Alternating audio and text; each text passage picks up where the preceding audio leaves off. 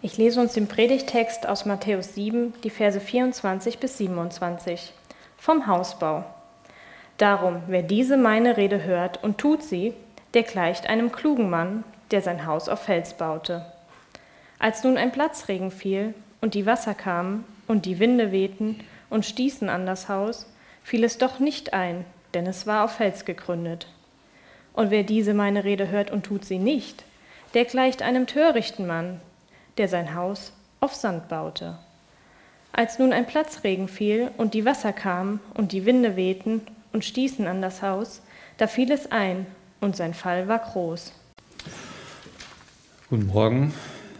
Ich grüße euch ganz herzlich im Namen dessen, der da war, der da ist und der da kommen wird. Ich grüße euch im Namen des Vaters, des Sohnes und des Heiligen Geistes. Amen. Ja, schön, dass ich nochmal da sein darf. Ähm, Danke, Gerd, für deine Mühen, mich einzuladen. Wo sitzt er da hinten? Ich habe gerade schon geguckt, ob dies Jahr noch was möglich wäre, aber ist es nicht. Ja, äh, so ist das manchmal, wenn man viel unterwegs ist. Aber ich bin immer wieder gerne bei euch. Liegt nicht an äh, euch, sondern eher an mir, dass ich zwischendurch mal nicht komme.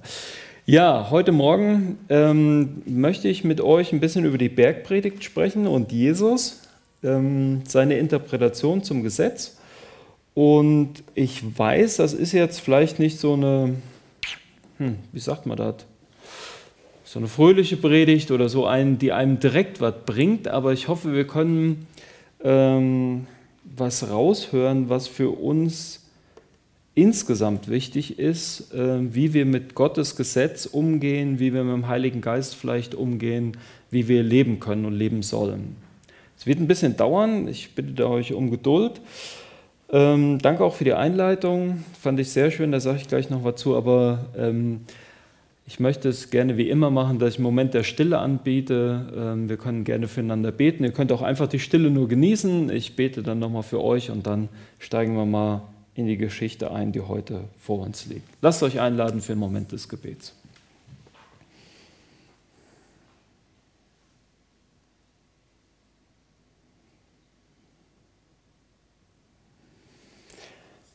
Herr Jesus, danke, dass du mitten unter uns bist.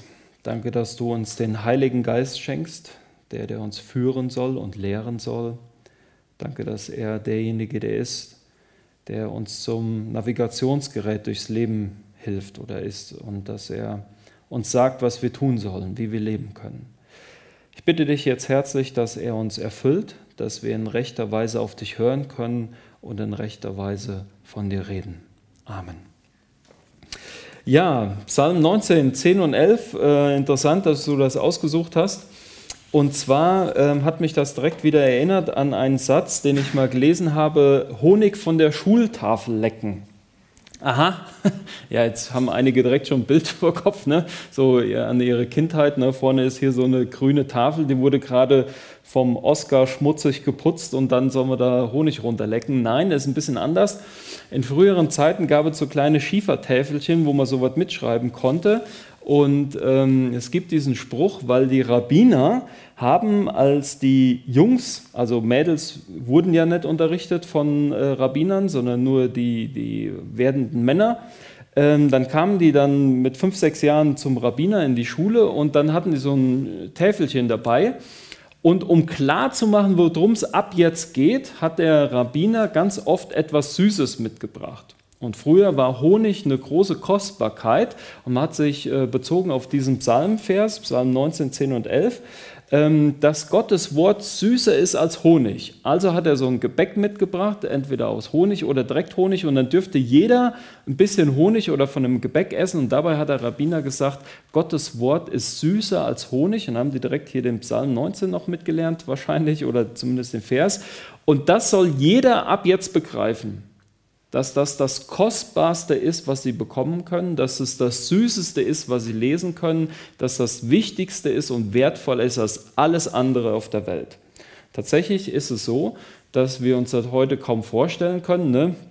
im Gottesdienst irgendwie morgens oder abends oder wann immer zu sitzen und dann äh, dem Prediger quasi so Erzähl uns mehr, ja, bleib noch eine Stunde oder zwei, ja, äh, leg uns noch Psalm 119 aus, bevor ich ins Bett gehen darf. Ja, ähm, das ist ein bisschen anders. Heute ist es eher so, dass man so verstohlen auf die Uhr guckt oder Handy nochmal gerade checkt, weil es vielleicht wichtiger ist oder man in Gedanken noch beim Schotterstampfen ist oder schon beim nächsten Gebäck oder Marmorkuchen oder äh, die Frauen gucken verstohlen auf die Uhr, weil sie denken, oh, wenn er jetzt nicht aufhört, ich weiß nicht genau, ob ich den Herd mit Zeitschaltuhr versehen habe heute Morgen, vielleicht brennt der doch an. So, ja, also so sind wir. Ich bin ja selbst manchmal so, deswegen weiß ich, wie das ist, wie man sich da so fühlt. Genug schlechtes Gewissen gemacht. Nächstes Mal kommt er einfach, wenn der nächste Prediger kommt, nächsten Sonntag, ich weiß gar nicht, wer dran ist, Gerd, du vielleicht oder so, ne, jemand anders, dann sagt dem, oh, schön, dass du da bist. Äh, predige uns das Wort und, und hör bloß nicht auf. Wir, wir wollen so lange zuhören, wie du Lust hast. Aber wenn ich wieder komme, dann seid wieder anders. Ja? Okay, machen wir so. Gut. So, lange noch. Jetzt, los geht's. Die Bergpredigt. Also, allgemein kennen wir das, was hier. Ach so, der Text ist noch gar nicht da. Könne die Technik mir bitte noch die paar Verse nach vorne äh, irgendwie bringen? Ja, genau. Denn wer diese meine Rede, und damit ist die Bergpredigt äh, gemeint, hört, ähm, äh, und dann sagt er noch einiges dazu. Und jetzt müssen wir ganz kurz uns nochmal in Erinnerung rufen, was ist denn die Bergpredigt? Und da hören wir ganz oft, dass Jesus anfängt mit, ihr habt gehört, ich aber sage euch. So hat ein Rabbiner normalerweise gesprochen. Und wenn er sagt, ihr habt gehört, meint er das Gesetz. Also der, der Rabbiner ist immer gekommen und hat gesagt, ihr habt gehört von den Alten, ja, Mose hat euch das und das Gesetz gegeben und ich sage euch jetzt, ähm, wie ihr das zu halten habt. Ganz einfaches Beispiel, der Schneider hat sich morgens seinen Mantel angezogen, ist in den Gottesdienst gelaufen und dann hat er auf dem Weg in den Gottesdienst gemerkt, ach du liebe Zeit, da habe ich ja noch die Nadel und den Zwirn vom Außendienst gestern, habe ich aus Versehen noch in der Tasche behalten. Das ist ja Arbeitsgerät. Danach ist man zum Rabbiner gegangen und hat gesagt, hier Rabbiner, ist das jetzt Arbeit, weil ich mein Arbeitsgerät getragen habe? Oder ist es außer äh, Versehen und bin ich unschuldig? Und hat der Rabbiner im Wort studiert, studiert, studiert und hat dann gesagt, du hast gehört, ich aber sage dir, Rabbi bla bla bla, lehrt das und das, äh, ist aus Versehen passiert, keine Sünde, kannst ruhig äh, vor Gott treten, bist, äh, musst dich nicht reinigen oder sonst irgendwas machen. So, und das war halt die Diskussion, wo die ständig drin gelebt haben. Was, was darf ich, was darf ich nicht? Und vielleicht habt ihr das auch als Christ, dass ihr euch immer mal wieder fragt, was darf ich denn jetzt oder was darf ich nicht? So, und Jesus sagt jetzt, die für damals gültige Interpretation und Auslegung des von Mose empfangenen und von Gott gegebenen Gesetzes wie das zu leben ist. Meist verkürzt wiedergegeben in den sogenannten zehn Geboten. Das ist aber falsch. Wenn jemand sagt zehn Gebote, dann meinen wir normalerweise 613 Gebote. Ja, also es gibt 613 Gebote im Alten Testament, Verbote und Gebote, kann man sich ganz einfach merken, 365 und 248, 365 wie die Tage, 248 wie die Glieder am Leib, habe ich gewiss schon 100 Mal hier gesagt, äh, merkt euch einfach irgendwann mal. So, und dann äh, sagt er, diese 613 Gebote zeigen uns, und die sind in, zu finden in den ersten fünf Büchern Mose, dass wir schuldig sind vor Gott und die Gebote nicht einhalten können und nicht gerecht werden Gott, können vor Gott. So, das Volk Israel damals hat auf die Erlösung durch den Messias gewartet. Die haben irgendwie verstanden, ja, ich kann das Gesetz nicht einhalten, ich muss immer wieder Opfer bringen und die Opfer decken dann, oder das Blut der Opfer deckt die Sünden zu, aber die sind nicht weg. Also da muss noch was passieren. Wir brauchen noch Erlösung. Und dann haben sie gewusst, wenn Jesus kommt, der Jeshua, Messias, der wird etwas schaffen, was jetzt neu ist. Ja. Und das Volk Israel wusste, dass man gerecht sein muss, um in das kommende Königreich des Messias einzugehen. Also hat man versucht, alle Gesetze zu halten. Jetzt haben die Pharisäer eine ganz einfache Lösung gefunden. Die waren ja schlau. Die haben gesagt, ganz einfach, Freunde, wenn du als Jude geboren bist, dann bist du gerecht. Und damals war so der Glaube, wenn äh, im Himmel irgendwie so ein Formfehler passiert ist, ne, äh, keine Ahnung, der Petrus hat nicht ganz aufgepasst Äh, jetzt müsst ihr natürlich mitdenken, ist natürlich jetzt ein Witz, weil kein Jude daran glaubt, dass Petrus an der Himmelstür steht. Das glauben wir nur, nur als Christen. Okay, theologische Witze zu Ende für heute Morgen. Also, äh, wenn du also äh, als Jude zum Himmel kommst und dann passiert ein Formfehler und du wirst in die Hölle geschickt, dann haben die Juden das wirklich so geglaubt, dass Abraham da sitzt und sagt, Moment, du bist doch beschnitten. Du kommst hier nicht rein. Du musst wieder zurück in den Himmel. Da ist was, äh, ist was falsch gelaufen. Du bist doch Jude. Du kannst gar nicht in die Hölle kommen. Und dann haben die Pharisäer mehr oder weniger gelehrt, wenn du als Jude geboren wurdest, dann gibt es überhaupt gar keinen anderen Weg als in den Himmel. Jetzt gibt es unterschiedliche Positionen im Himmel. Die kannst du dadurch erreichen, indem du besonders gesetzestreu bist. Also besonders gut das Gesetz erfüllst. Desto höher kannst du dann im Himmel aufsteigen. Und das ist der breite Weg. Letztes Mal, als ich hier war, habe ich, glaube ich, über den breiten und schmalen Weg äh, gesprochen, wie wir uns den als Christen vorgestellt haben, ab dem 17., 18. Jahrhundert. Die Pharisäer haben damals quasi das gelehrt und dazu sagt Jesus, das ist der breite Weg. Ich habe aber einen schmalen Weg für euch und nur der führt in den Himmel und der heißt, ihr müsst an mich glauben dass ich der Christus bin. Ihr müsst an mich glauben, dass ich euch die Sünde vergebe. Ihr müsst an mich glauben, dass mein Opfer alles, was ihr getan habt, vergibt und dadurch kommt ihr in den Himmel. Das ist der schmale Weg. So, im Gegensatz zu dem breiten Weg der, der Juden ist der Weg der Alpha-Söhne eine achtspurige Autobahn. Also das muss ich euch gerade erklären. Heutzutage wird gelehrt, du musst gar nichts tun, du kommst einfach in den Himmel. Gott ist groß. Allahu Akbar oder so etwas ähnliches sagt man dann. So, dann sitzen wir da und denken so, hm, ist das richtig? Ist Gott wirklich so groß? Ist, ist das das, was er sagt in seinem Wort, dass wir einfach alle in den Himmel kommen, wie in so einem Karnevalslied? Lied. Wir sind alles kleine Sünderlein, war immer so, war immer so, im Himmel treffen wir uns wieder und da ist alles schön. Ich weiß nicht genau, wie der Text geht, ich bin jetzt kein Karnevalist. Und dazu sagt Jesus, muss ich ganz klar sagen, auch hier in seinem Wort, nee, sorry, tut mir leid, der schmale Weg bleibt. Also wir dürfen nicht lehren, nur weil du als Mensch geboren wirst, kommst du in den Himmel.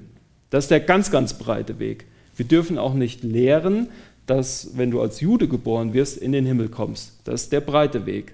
Sondern wir dürfen nur lehren den schmalen Weg. Das, was Christus gesagt hat. Entweder ich glaube an Jesus und er vergibt mir alles, oder ich kann nicht in den Himmel kommen. Und das lehrt er uns hier. Jesus lehrt etwas vollkommen Neues. Er, er lehrt, dass er der persönliche König und Retter wird für jeden von uns und dass er uns erlöst vom ewigen Tod durch seine Gnade und durch seinen Opfertod am Kreuz. So, und das hat Luther damals schon verstanden, indem er dann sagte, solus Christus, allein Jesus oder man geht verloren. Und das ist bis heute so geblieben. Da in der damaligen Zeit auch, und auch heute noch die Menschen sich fragen, wer in diesem Konflikt denn Recht hat und die Wahrheit spricht, also Jesus, die Pharisäer oder die Alphasöhner, und ihr vielleicht auch euch heute fragt, na, wer hat denn Recht, kann ich nur sagen, wir können über verschiedene Dinge nachdenken. Wir können auch mal in den Text gucken, der davor war, zum Beispiel Matthäus 5, Vers 20. Denn ich sage euch, wenn nicht eure Gerechtigkeit die der Schriftgelehrten und Pharisäer weit übertrifft, so werdet ihr keinesfalls in das Reich der Himmel hineinkommen. Was ist denn die Gerechtigkeit der Pharisäer weit übertreffen? Also du wurdest als Jude geboren und denkst, du kommst in den Himmel. Und da sagt Jesus, nee, das geht nicht. Du musst mehr machen. Und dann sagt er denen, was man mehr machen muss. Ja? Es geht nicht äh, darum, jemanden nur eine Meile zu begleiten, sondern muss zwei mit ihm gehen. Ja? Ihr müsst vernünftig fasten, ihr müsst all die Dinge, habt ihr vielleicht alle schon gelesen, das müsst ihr alles machen. Und damit weist Jesus die Lehren, die ich gerade eben auch aufgezeigt habe, komplett zurück. Erstens, die Lehre, die nicht von Jesus kommt, bietet nicht genügend Gerechtigkeit, um in den Himmel zu kommen. Was muss ich tun, als, als Sünder zu gelten vor Gott? Habt ihr euch vielleicht schon mal gefragt? Keine Ahnung. Gar nichts. Es reicht nichts zu tun, weil ich, ich bin Sünder. Und äh, wenn ich die 613 Gebote äh, anschaue und ich tue nichts, dann bin ich schon schuldig. Weil es gibt so viele Opfervorschriften und Reinheitsvorschriften und so weiter und so fort. Ich komme gleich vielleicht nochmal kurz darauf zurück. Äh, ich muss nichts tun. Ich bin vor Gott schuldig. Und das muss uns als Christen auch immer wieder bewusst sein. Es geht nicht darum, dass wir irgendwelche schlimmen Sünden haben oder irgendetwas machen, von dem wir in den Gemeinden denken, dass es schlimm und dadurch ist man sündig, sondern man ist Sünder. Das ist für viele eine schwierige Botschaft. Du bist verloren. Du musst nicht darauf warten, verloren zu gehen, sondern du wirst geboren und bist verloren. Fertig. Das ist schon Ende, das Ende der Geschichte für alle Sünder. Und jetzt kannst du nur, wenn du angerührt wurdest von der Gnade und Liebe Jesus, zu Jesus sagen, ich will aber in diesem Zustand nicht bleiben, hilf mir. Und dann rettet dich Jesus aus dem verlorenen Zustand der Sünde.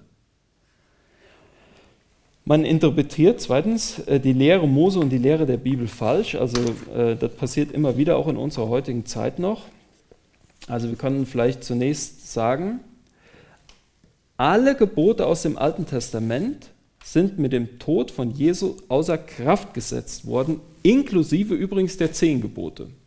Das ist jetzt für manche eine Neuigkeit, aber es ist so. Die zehn Gebote gelten nicht mehr. Könnt ihr vergessen, müsst ihr nicht mehr auswendig lernen. Ist von gestern, Altes Testament.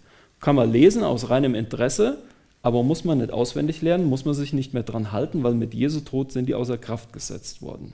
Das ist so. Das muss man erstmal akzeptieren. Ich weiß, das ist für viele schwierig, aber wir können nicht nur exklusiv auch sagen, nur die zehn Gebote und den Rest vergessen wir. Das geht nicht. Wenn, äh, wenn du die Bibel richtig liest, dann sind diese zehn Gebote inklusive der 613 Gebote. Also du kannst nicht nur sagen, die zehn Gebote nehme ich noch den Rest nicht mehr. Nee, es geht um das ganze Gesetz. So, also die Bergpredigt als solche ist kein eigener Weg der Erlösung. Das wünschen sich ja auch manche, dass sie sagen, äh, ja, wir können uns schon irgendwie so durch den goldenen Weg äh, in den Himmel bringen. Also so, äh, liebe deinen Nächsten wie dich selbst, wird ja immer wieder gelehrt. Ähm, das steht ja da irgendwie. Und da, äh, wenn ich das zu meinem größten Lebensmotto mache und mich daran halte, dann komme ich auch in den Himmel. Ist auch falsch. Ich kann auch das, was in der Bergpredigt äh, liest, kann ich nicht als neue Gemeindeethik nehmen äh, und dann sagen, ja, dadurch werde ich irgendwie erlöst. Sola gratia, nur die Gnade allein. Es geht nicht durch ein, durch ein Werk oder das, was du tust. Und es besteht auch keine Pflicht dazu, als Christ so zu leben, wie es in der Bergpredigt steht. Kannst du eigentlich auch streichen aus deinem Leben. Also die, drittens, die Bergpredigt ist keine neue christliche Ethik für unsere Zeit. Wenn das so wäre, müssten wir heute alle 613 Gebote einhalten, inklusive der Auslegung, wie Jesus sie uns gebracht hat. Und das bedeutet für uns, wir müssten frommer und besser sein als ultraorthodoxe Juden. Was das bedeutet, kann ich euch mal gerade sagen. Jesus sagt ja, Matthäus 5, Vers 19, wer nur eins dieser geringsten Gebote auflöst und so die Menschen lehrt, wird der geringste heißen im Reich der Himmel. Wer sie aber tut und lehrt, dieser wird groß heißen im Reich Gottes. Und der Gebote sind die 613 Gebote. Das bedeutet, wir müssten alle Speisegesetze einhalten, wir müssten alte alle Kleiderordnungen einhalten. Wir müssten Quasten an unseren Kleidern tragen. Wir könnten keine zwei verschiedenen Materialien in unseren Kleidern haben, also Polyester und was weiß ich, Baumwolle gemischt, geht nicht. Nur reines Material. Die Männer müssten ihre Bärte eckig tragen. Das Opfersystem müssten wir einhalten. Wir müssten Reinheitsvorschriften einhalten und vieles andere mehr, bis hin zur Beschneidung müssten wir alles einhalten und besser als die ultraorthodoxen Juden, wenn wir sagen, das, was in der Bergpredigt steht, ist unsere christliche Gemeindeethik. Das sagt Christus. Ich weiß, das ist für viele jetzt, kommen sie gar nicht mit, weil es vielleicht zu schnell ist, aber es ist so, könnt ihr mal alles nachlesen. Jesus sagt ganz klar, das System des Gesetzes und des Lebens der Gesetzes habe ich abgeschafft. Jetzt, der, während er die Bergpredigt hält, sagt er, ihr könnt es noch versuchen, ja, so zu leben. So müsstet ihr sein, um gerecht zu werden vor Gott. Und da wird jedem klar, der die Bergpredigt äh, hört, Jesus, das geht nicht. Niemand kann die 613 Gebote einhalten. Und so wie du sie lehrst, geht es noch weniger. Kann keiner von uns. Deswegen sagen wir am Schluss, so wie er gepredigt hat, hat noch nie jemand gepredigt. Das wissen die alle. Und er sagt, wenn ihr das so haben wollt, dann müsst ihr das so machen und noch gerechter sein als die Pharisäer. Und dann, was bleibt? Die Bergpredigt ist eine Interpretation der wahren Gerechtigkeit des mosaischen Gesetzes. Mit Jesu Tod hört das Halten der Gebote auf. Mit Jesu Tod hört das Gerechtwerden durch die Gesetze auf. Es gibt diesen Weg nicht mehr. Wir können nicht mehr durch Gebote halten und Gesetzesethik gerecht werden vor Gott. Das geht nie mehr. Und Gott hat, das ganz, ganz, ganz, ganz klar gemacht. Er hat dafür gesorgt, dass der Tempel abgebaut wurde oder zerstört wurde. Er hat dafür gesorgt, dass das Opfersystem nicht mehr möglich ist. Er hat dafür gesorgt, dass bestimmte Reinheitsvorschriften nicht eingehalten werden können. Ist alles nicht mehr machbar, weil er mit Jesu Tod alles abgeschafft hat. Aber Jesus musste noch alles erfüllen. Also bis zu seinem Tod musste er jedes einzelne Gesetz erfüllen, damit er das Gesetz aufheben kann. Deswegen lehrt er das auch hier. Matthäus 5, 17, 17 meint nicht, dass ich gekommen sei, das Gesetz oder die Propheten aufzulösen. Ich bin nicht gekommen aufzulösen, sondern zu erfüllen. Denn wahrlich, ich sage euch, bis der Himmel und die Erde vergehen, soll auch nicht ein Jota oder ein Strichlein von dem Gesetz vergehen, bis alles geschehen ist. So, Warum haben wir heute noch das Gesetz? Zum einen, weil es uns historisch überliefert ist und zum anderen, damit wir erkennen können, wie das System früher war und welche Gnade und Freiheit und welche Liebe uns Christus jetzt geschenkt hat. Und ähm, wenn ihr dann äh, das Neue Testament weiterlest, dann wird auch gelehrt, das Gesetz ist heilig und gut und jeder, der möchte, kann noch versuchen, über das Gesetz gerecht zu werden. Das heißt also, wenn du sagst, mit Jesus will ich nichts zu tun haben, ich hätte gerne eine andere Möglichkeit, gerecht zu werden, dann sagt Gott, ja, kannst gucken, also Altes Testament, so hätte man gerecht werden können.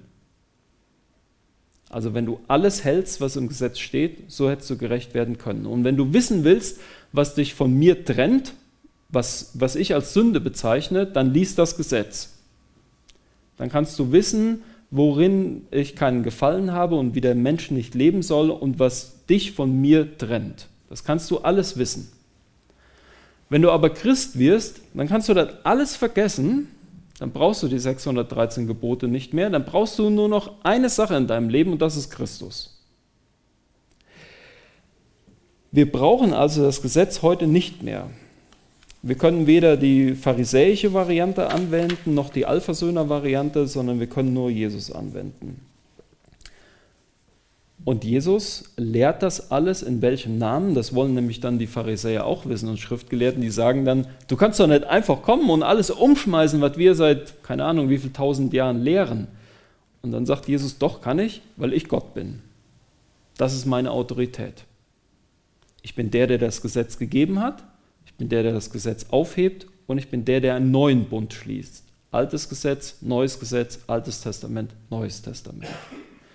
Ich habe die absolute Autorität. Ich stehe über den Rabbinern. Ich bin der größte Lehrer. Ich bin Gott selber. Und deswegen kann ich das alles. Und das Volk damals hat genau das verstanden. Die haben genau verstanden, er lehrt wie einer, der Vollmacht hat und nicht wie ihre Schriftgelehrten. Er lehrt wie einer, der alles weiß alle Weisheit und Erkenntnis hat. Und dann führt es dazu, dass die Pharisäer und Schriftgelehrten sagen, nee, das wollen wir nicht. Tschüss. Halt am besten den Mund. Wenn du nicht den Mund hältst, müssen wir dich leider töten. Haben sie dann auch gemacht. Weil sie das nicht wollten. Das ist so eine Herzenshaltung, die du ganz oft im Herzen eines Menschen wiederfinden kannst. Ja, Jesus, ich habe gehört, was du von mir willst, will ich aber nicht. ist nicht so, ich möchte was anderes. Ich möchte nicht so das machen, wie du das sagst. Oder auch die Freude fehlt uns dazu oder keine Ahnung was. Könnt ihr selber für euch mal so ein bisschen in eure Herzen reingucken, in eure Gedanken. Wie sehr bin ich von Jesus begeistert und das, was er sagt, wie sehr will ich so leben, wie er das sagt. Jetzt haben wir nur folgendes Problem. jetzt haben wir gesehen, der ganz breite Weg, also die achtspurige Autobahn, geht nicht, Allversöhnung geht nicht, Weg der Pharisäer geht nicht, nur Jesu Weg geht. Jetzt weiß ich, dass viele Christen dann sagen, ja, das ist ja alles schön und gut, dass ich jetzt totale Freiheit habe. Ich darf alles machen. Ist alles erlaubt. Nichts ist mehr verboten. Das ist super. Kann ich 150 fahren durch Kredenbach. Ist alles erlaubt. Kommt der Polizist, hält einen an und sagt mal, ich bin Christ. Ich darf 150 fahren. du nicht, bist kein Christ, oder? Herr Polizist, der Wachtmeister. ja, und dann wird er wahrscheinlich sagen, ja, nee, äh, das ist ein bisschen anders. Also Sie müssen sich schon an bestimmte Dinge hier halten im Ortsverkehr. Und das ist uns hoffentlich auch klar. Also ich hoffe, jetzt kommt keiner auf die Idee und fährt hier 150 durch den Ort und sagt dann dem Polizist, ich bin Christ, ich darf das. Ja, wissen wir. Aber das ist ja eine ernste Frage, geht ja auch um andere Sachen. Dann fragt man sich, ja, Herr Jesus, jetzt habe ich alle Freiheit. Und dann merken wir auf einmal, wenn, wenn wir das haben, absolute Freiheit, alles machen zu können. Und ich sage euch auch, wo es steht in der Bibel, ja, steht nämlich im Neuen Testament, schreibt Paulus, er sagt, alles ist dir erlaubt. Ausrufezeichen. Habt ihr vielleicht schon mal gelesen? Boah, wie gehst du jetzt damit um? Du stehst auf einmal da und bist erlöst von Christus und kannst machen, was du willst. Das, ich weiß nicht, ob ihr dieses Gefühl mal ganz kurz mitempfinden könnt. Ich kann alles machen, was ich möchte. Es ist nichts mehr verboten. Ich habe alle Freiheiten der Welt. Ich sage euch, wie ich damit umgehe. Ich sage dann, ah, Herr Jesus, weißt du was, die Freiheit ist mir ein bisschen zu groß. Schaffe ich gar nicht. Ich weiß gar nicht, wie man das machen soll, Freiheit leben. Kannst du mir nicht helfen? Da hat Jesus auch eine Lösung für gefunden. Dann hat er gesagt, ja, kann ich.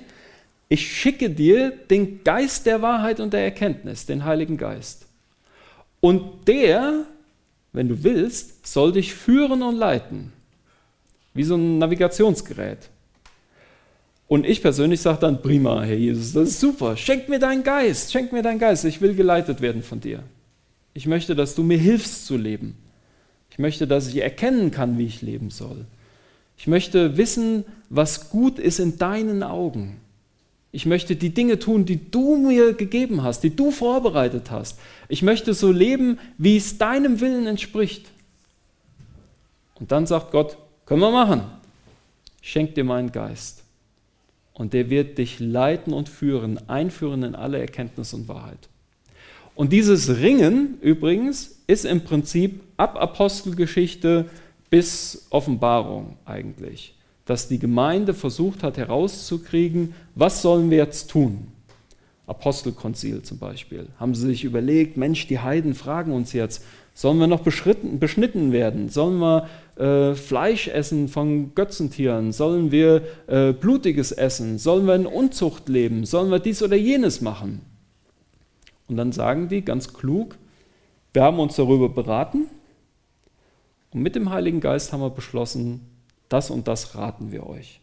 Oder Paulus sagt, ich sage euch das, das ist das, was ich denke, wie der Heilige Geist mir das gesagt hat, und ich weiß von nichts anderem. Und so könnt ihr das ganze Neue Testament ab der Apostelgeschichte bis zur Offenbarung durchgehen und immer wieder erkennen, dass der Apostel Paulus genau um diese Dinge ringt. Und Petrus und Jakobus und alle anderen, die was geschrieben haben, Judas. Weil sie wissen wollen, wie sollen wir jetzt leben und mit den Gemeinden das durchgehen. Aber, das wäre jetzt eine andere Predigt, ich sage noch eins dazu, Paulus sagt, alles ist erlaubt. Ausrufezeichen. Und dann sagt er, aber nicht alles dient zum Guten, Freunde. Ja, ich habe totale Freiheit hier heute Morgen. Ja, ich könnte mit der Blechtrommel hier rumlaufen, wenn ich wollte, aber dann würdet ihr sagen, ja, den laden wir jetzt nicht mehr ein. Das ist irgendwie so nicht so die Predigt, die wir hören wollen. Oder ich könnte mir so ein paar Rasseln organisieren und ein Bambusröckchen und dann hier rumrasseln und einen Regentanz aufführen, dann würdet ihr wahrscheinlich sagen, ja, Bolko, alles ist erlaubt, aber nicht alles ist so gut für uns hier in Gredenbach macht er doch woanders bitte. Ja? So, und dann merken wir schon, aha, ja, ne, ist ganz logisch, da ähm, müssen wir schon uns ein bisschen auf was einigen. Aber dieser Prozess ist allein geleitet durch den Heiligen Geist. Natürlich können wir uns Orientierung holen im Alten Testament und in der Bergpredigt und können überlegen, ja, ist das gut, meinen nächsten Tod zu schlagen? Ich hatte jetzt neulich mal so eine Phase, da war ich richtig sauer. Ich weiß nicht, ob ihr das kennt, ne? Äh, Rasenmähen, ja, abgestellt, Pause gemacht, reingegangen, kam der Schrotthändler vorbei. Rasenmäher rein, weg. Habe ich den eine Woche später darauf angesprochen und sage, hier Kollege, was ist mit dem Rasenmäher? Ach, too, too many people, too many people, Chef. I don't know. Too, konnte auf einmal kein Deutsch mehr, ja, wie die dann so sind. Ja, bin ich auch mal wütend geworden. Dachte ich so, komm, wenn du nochmal vorbeikommst und aus dem Auto aussteigst, fahre ich auch mit deinem Auto weg. Too many people, Junge, too many people. Stand einfach da rum, habe ich mal dein Auto mitgenommen. Ja, oder wenn er einen Porsche vor der Tür hat, fahre ich mal vorbei, lade den auf und sage, stand da, kann mir nichts dazu. Ja, dann, so denke ich dann schon mal in meinem Herzen, aber das sage ich dann niemandem. So, ja, dann wissen wir, dass manches nicht so gut ist. Dann müssen wir geführt werden vom Heiligen Geist. Müssen wir fragen. Und es geschah, als Jesus diese Worte vollendet hatte, da erstaunten die Volksmengen über seine Lehre, denn er lehrte sie, wie einer der Vollmacht hat und nicht wie ihre Schriftgelehrten.